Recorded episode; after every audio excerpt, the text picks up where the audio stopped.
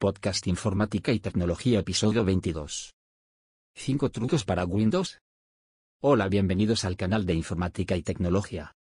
En este artículo te indicamos una serie de trucos para los sistemas Windows 10 y el nuevo Windows 11. Convierte tu PC antiguo en un centro multimedia. Siempre que se compra un ordenador nuevo, y más en el caso de los sobremesa, es difícil saber exactamente qué podemos hacer con el anterior. Pues bien, Hoy vamos a ver una serie de utilidades para que no se quede en una esquina cogiendo polvo. Tal y como ocurre con los viejos móviles que todos tenemos por casa, los ordenadores son una parte de la tecnología difícil de saber qué hacer con ellos una vez que hemos comprado uno nuevo. Una de las opciones más interesantes que podemos hacer con nuestro viejo portátil es reutilizarlo como centro multimedia. Se puede usar para ver películas, series, televisión, para escuchar música o para jugar a juegos instalando Kodi o un software similar. Lo mejor de Kodi es que podremos poner el viejo ordenador en la televisión, y manejarlo todo desde el sofá a distancia. Además de que al ser un software liviano, no tendremos muchos problemas de capacidad. ¿Qué cantidad de memoria RAM es aconsejable para mi nuevo PC?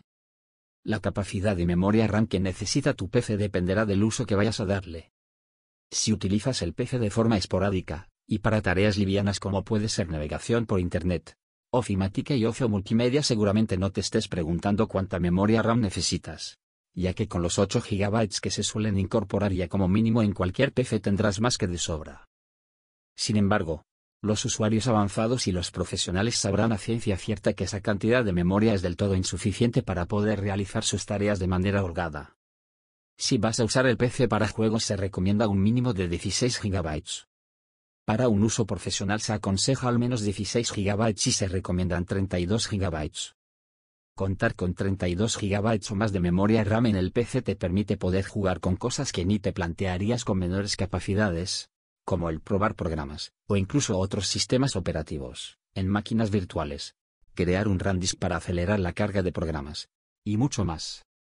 En general, Contar con grandes cantidades de memoria RAM en el PC solo te va a proporcionar ventajas y nunca inconvenientes. Cada cuando tengo que hacer una instalación limpia de Windows. Nada más comprar un nuevo ordenador que venga basado en el sistema Windows de Microsoft, comprobamos que su funcionamiento en la mayoría de sus casos es excelente. Sin embargo, en mayor o menor medida ese rendimiento y fluidez poco a poco va decayendo en muchos casos. Los factores que influyen en esto pueden ser de lo más variado, algo que podemos solventar en parte, pero no por completo. Con el paso del tiempo nuestro sistema operativo pierde rendimiento según la cantidad de aplicaciones que hayamos instalado, la manera de eliminarlas, los cambios que hayamos hecho en la configuración del sistema, en el registro. Es aconsejable reinstalar Windows al menos cada año o cada dos años dependiendo del uso que le hayas dado. Al reinstalar todo el sistema todo volverá a ser tan rápido como cuando lo compraste. ¿Tu Windows tarda mucho en arrancar? Una de las causas de que Windows tarde de arrancar se debe a que tiene muchas aplicaciones que se arrancan solas en el inicio. Veamos cómo podemos hacer que se carguen menos aplicaciones al iniciar Windows, ya que puede ser una buena manera de hacer que el sistema vaya más veloz. Los pasos son los siguientes. En la barra de tareas escribimos Administrador de tareas y accedemos a él. Accede a la pestaña Inicio para ver los programas que se ponen en marcha automáticamente cuando arranca Windows 10.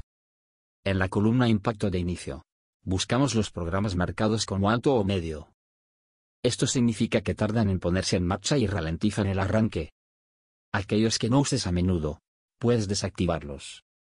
No necesitas que arranquen cada vez que se pone en marcha el ordenador. Para desactivarlos, pincha con el botón derecho en la palabra habilitado de la columna Estado, y selecciona Deshabilitar.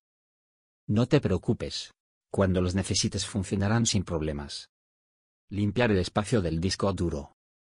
Una costumbre bastante recomendada es limpiar de manera periódica el disco duro, pues muchos archivos innecesarios o temporales se almacenan con el pasar del tiempo que probablemente no será más de utilidad para los usuarios, pero su espacio estaría afectando el rendimiento de la máquina. Si lo que se busca es limpiar el disco, hay que entrar a configuración y luego a sistema. Allí selecciona almacenamiento y hace clic en la opción de archivos temporales. En este segmento podrá eliminar todos los archivos residuales que ya no sean de utilidad, lo que aumentará el rendimiento de manera significativa.